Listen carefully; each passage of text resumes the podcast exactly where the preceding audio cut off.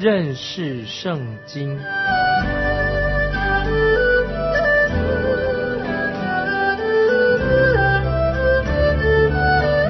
认识上帝的话，把上帝的话带到全世界。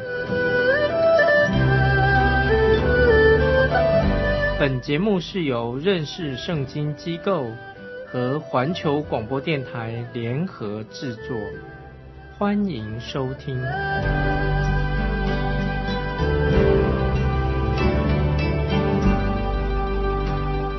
亲爱的听众朋友，你好，欢迎收听认识圣经。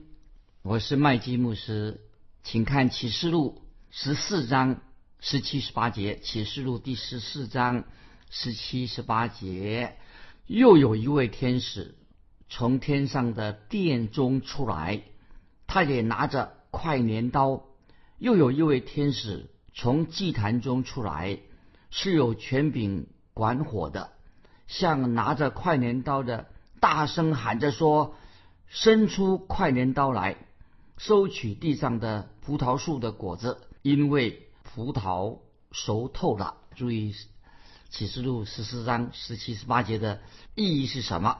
这里提到天上的殿，当然就是指旧约的圣殿，并不是指现在的教会。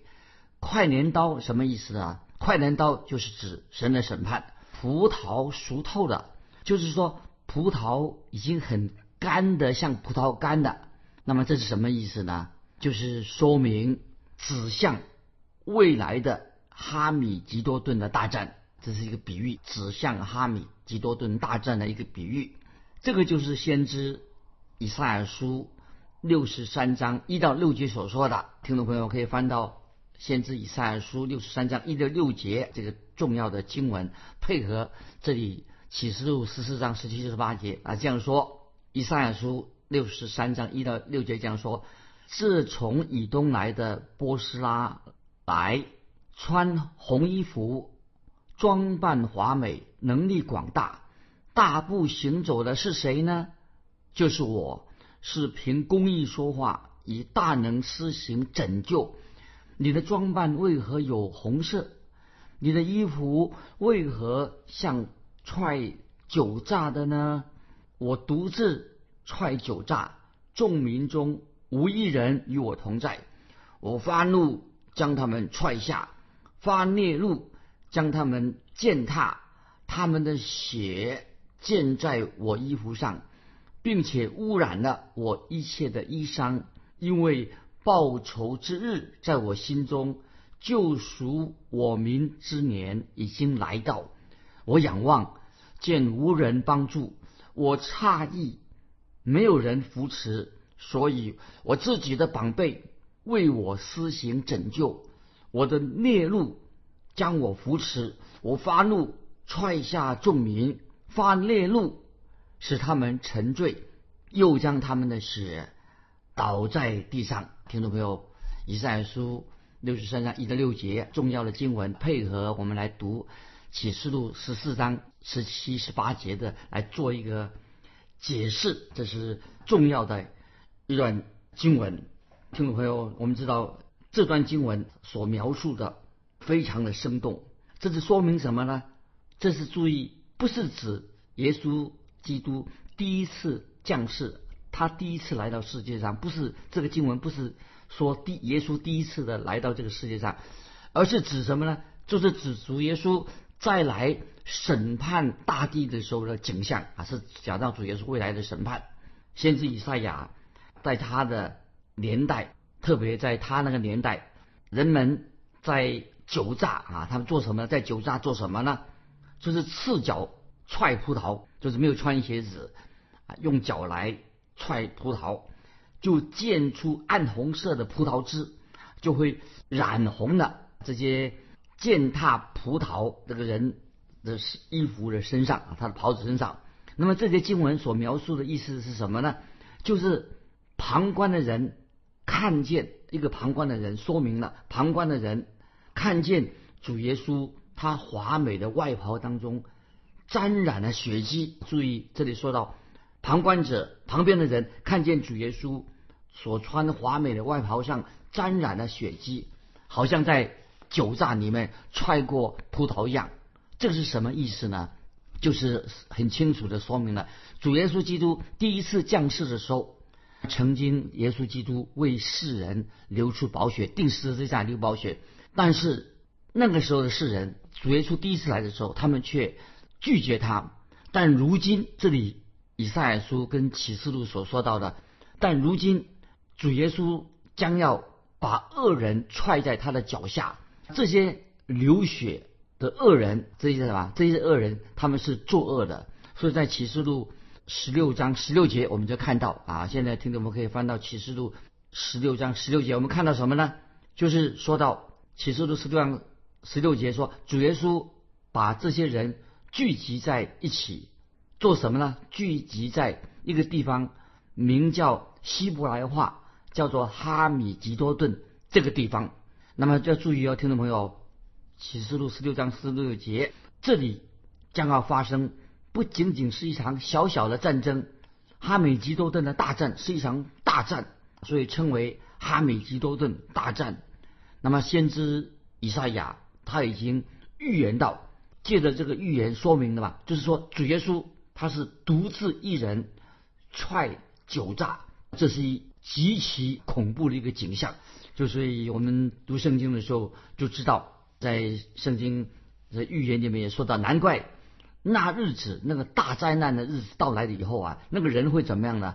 人会哭求大山倒在他们身上，要用大山哭求大山要遮盖他们。为什么他们要这样哭求呢？为要躲避羔羊，就是主耶稣羔羊的震怒。所以这里已经很清楚说明这个事实。所以我们知道，在旧约圣经巴贝塔。巴别塔所表示什么呢？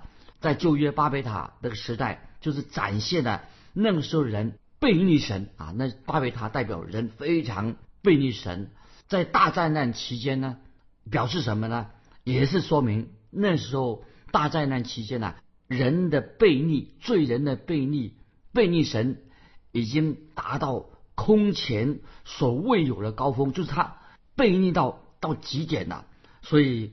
他们将会面临到一个非常悲惨的结局，所以我们读到启示录十九章的时候，我们就看得很清楚了。当主耶稣基督从天上再来的时候，主耶稣就要来审判，审判这个背逆神的一个文明，背逆神的一个社会。然后主耶稣将在地上建立他的国度，就像我们曾经所提过诗篇第二篇。第九节啊，现在听众朋友，我要引用诗篇第二篇第九节啊，说到主耶稣说什么？诗篇第二篇九节说，他必用铁杖打破他们，必将他们如同窑匠的瓦器甩碎。这个诗篇二章九节代表幕后的审判，他利用铁杖打破他们，将他们如同窑匠的瓦器甩碎。那么我们知道，这位主耶稣基督。已经不再像之前像圣经里面所描述的啊，主耶稣是一位温柔的主耶稣，也不像我们谈的很熟悉的说到啊，主耶稣他就是啊神的道，主耶稣是啊世人的救主。可是，在末世末后的世代，那么主耶稣大灾难的时期，那时候那个日子是什么日子呢？就是主耶稣他成为万有的审判主，主耶稣不是。世人的救主的，他已经成为什么？审判万有的审判主。现在听众朋友，这里我们要很清楚的：如果今天的人，如果现在他不接受救主耶稣基督在十字架上为他所流的宝血，当大灾难时期到来的时候，他们将会流出自己的血，因为他们没有接受主耶稣做他的救主。所以大灾难时期到来的时候啊，那些恶人。自己他会自己要流出自己身上的血。那么听众朋友，这里啊特别要强调，我们要很仔细的读圣经，我们研读圣经、认识圣经，就能够明白教会啊在这里所强调的，教会将不会遭遇到经历这一段大灾难时期啊。这是我所强调，大灾难时期不是为教会啊所预备的。所以我们读以赛亚书三十四章。一到三节还有六节啊，听众朋友现在可以翻到以赛亚书啊，各位可以先把它记下来。以赛亚书三十四章一到三节，然后第六节啊，引用先知以赛亚告诉我们另一幅一个图画，这就是说明什么呢？看起来也非常的恐怖。以赛亚书三十四章一到三节啊，这样说：列国啊，要进前来听；众民呐，要侧耳而听。地和其上所充满的世界和其中一切所出的，都应当听，因为耶和华向万国发愤恨，向他们全军发烈怒，将他们灭尽，交出他们受杀戮，被杀的必然抛弃，尸首臭气上腾，诸山。被他们的血融化啊！这是以赛亚书三十四章一到三节，读起来太恐怖了。我们再看第六节，以赛亚书三十四章第六节怎么说呢？耶和华的刀满了血，用脂油和羊羔、公山羊的血，并公绵羊腰子的脂油滋润的，因为耶和华在波斯拉有献祭的事，在以东地。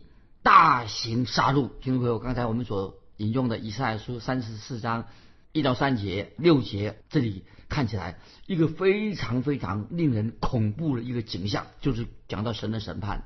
这里说明了，如果世人拒绝主耶稣啊，他是羔羊，拒绝了羔羊的保险，那么他们抗拒真神，拒绝了耶稣基督的救恩，而且他们既然拒绝了真神，而且他们。去追随膜拜兽，这是启示录所说的兽。这些人，他们将会用自己的血染遍了全地。就是如果他们已经拒绝了这些世人，拒绝了羔羊的宝血，又拒绝了真神，那么而且他们变成幕后的世代，他们能做什么呢？就是追随膜拜那个兽啊，出现启示的兽。将来这些人将会用自己的血来染遍了全地，所以。我们可以知道，圣经里面所说到，神审判很可怕。那些落入神审判的人当中，他们将会流血成河啊，流血成河，很恐怖。就像什么呢？就像刚才我们所读的经文，就像熟透的葡萄在酒榨中被踹得直将四溅的景象，看起来可怕了，就是流血成河，像那些熟透的葡萄在酒榨中。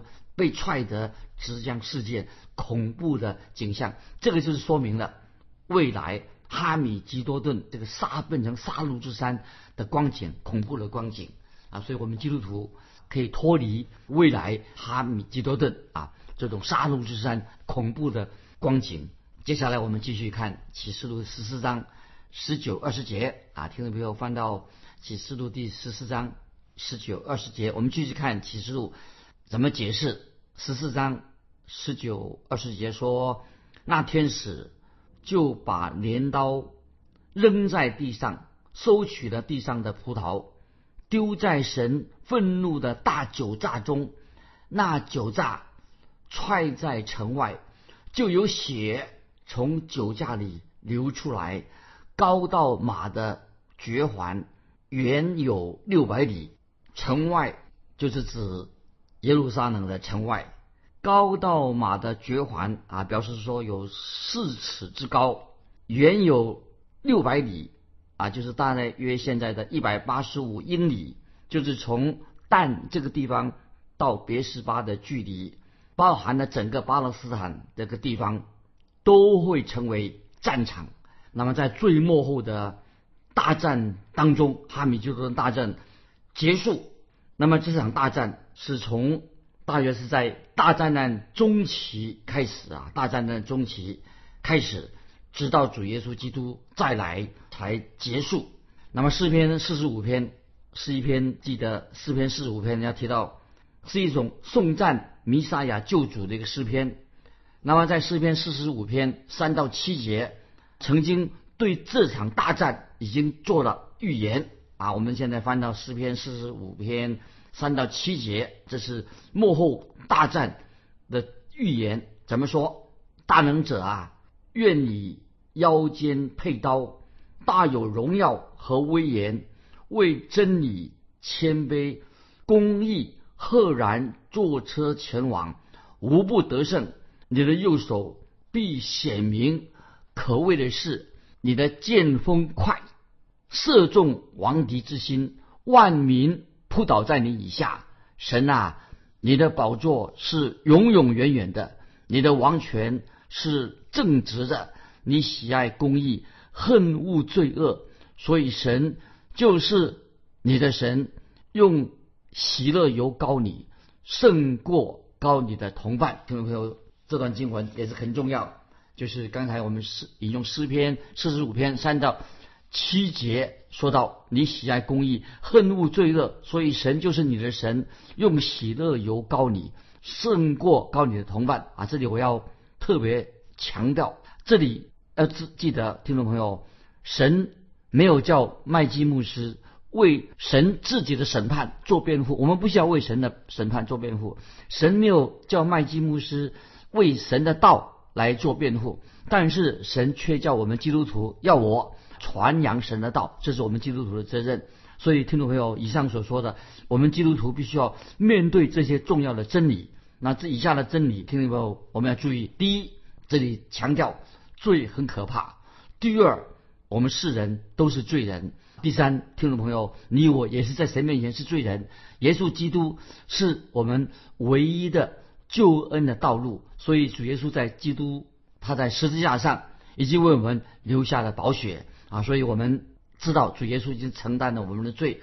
第四个重点，因为你我本来都应该受到神的审判，但是除非我们接受了主耶稣基督在十字架上为我们所成就的这救恩，我们都要接受神的审判。所以这是很重要的。所以圣经希伯来书第二章三节啊，这个重要的经文啊，听到没有？翻到希伯来书二章三节，怎么说呢？就是。我们要回答一个重要的问题，这问题是什么呢？就是希伯来书二章三节说：“我们若忽忽略这么大的救恩，怎能陶醉的？”所以听到没有？如果我们忽略了神给我们这么大的救恩，怎能陶醉呢？所以，我们基督徒已经能够逃离啊神的审判啊！所以我们特别要明白，大灾难时期是说明了神的审判，但是。我们基督徒，我们已经信靠了耶稣基督，可以逃离这个幕后的大审判。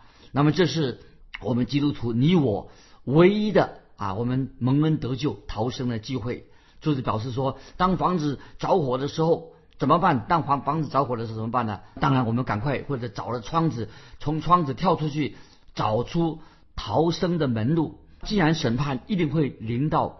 凡是拒绝耶稣基督的人身上，如果世人拒绝了耶稣基督的救恩，把耶稣基督神的爱子踹在脚下，轻视耶稣基督立约的血，那么我们知道神是公义的，审判一定会领导这些拒绝耶稣基督救恩的人。那么今天我们活在这个时代啊，我们必须要听到这个福音重要的信息。我们一定要在神面前悔改，过一个正常的生活，因为我们知道我们的神是圣洁的，我们也知道主耶稣基督他是公义的，神绝对不会容忍啊我们生命当中的罪行，所以我们真正信耶稣的人要赶快悔改，归向耶稣基督。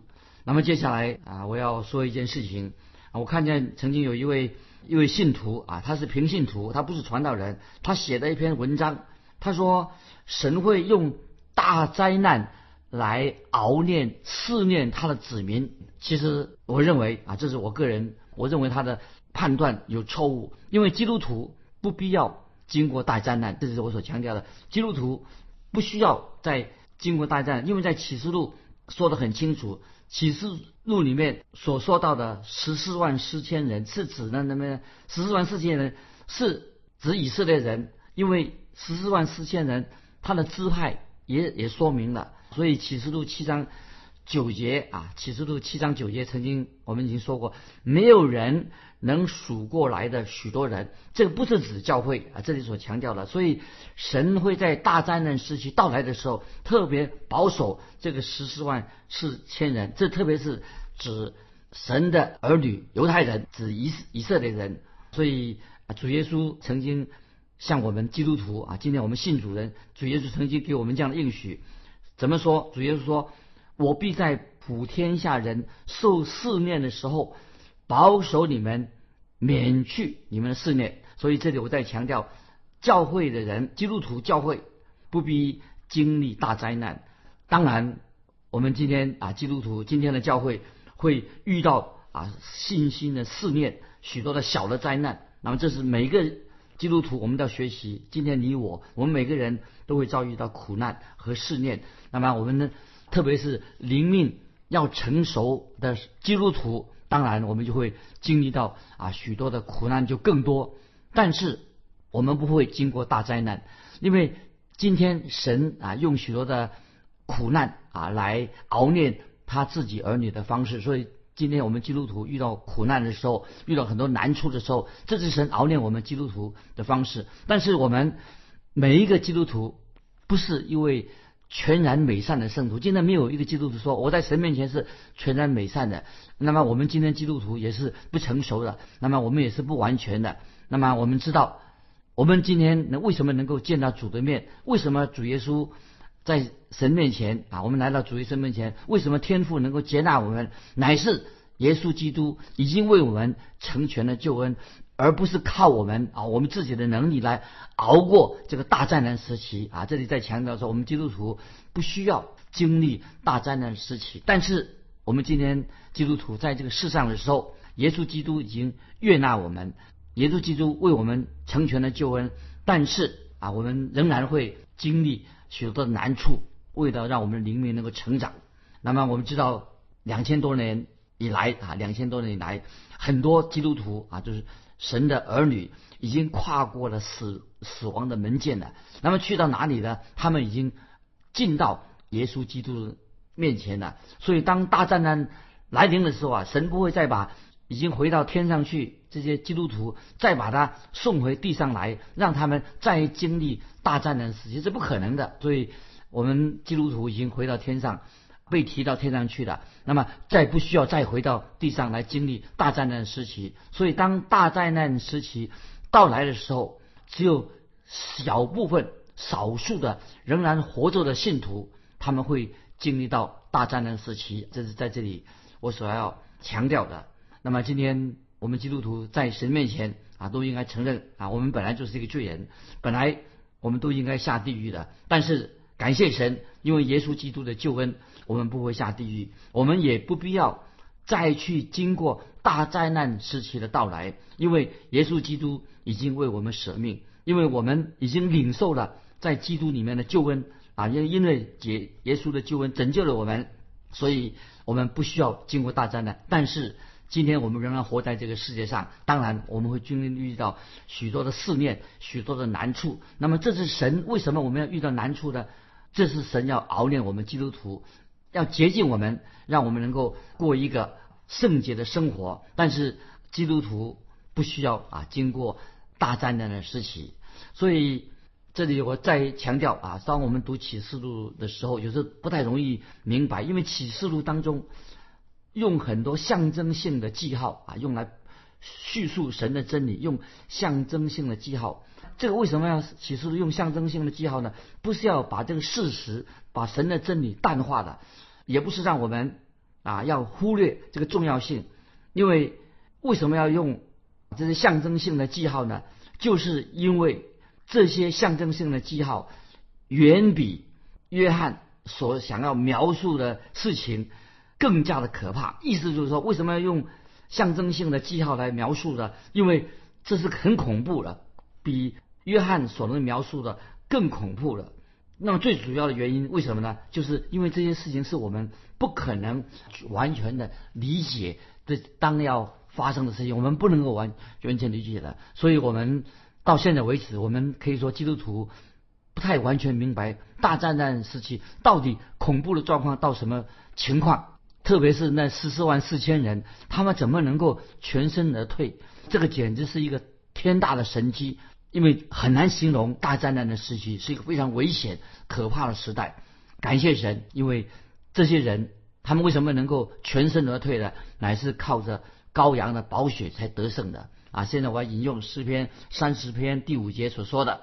诗篇三十篇五节这样说：因为他的怒气不过是转眼之间，他的恩典乃是一生之久。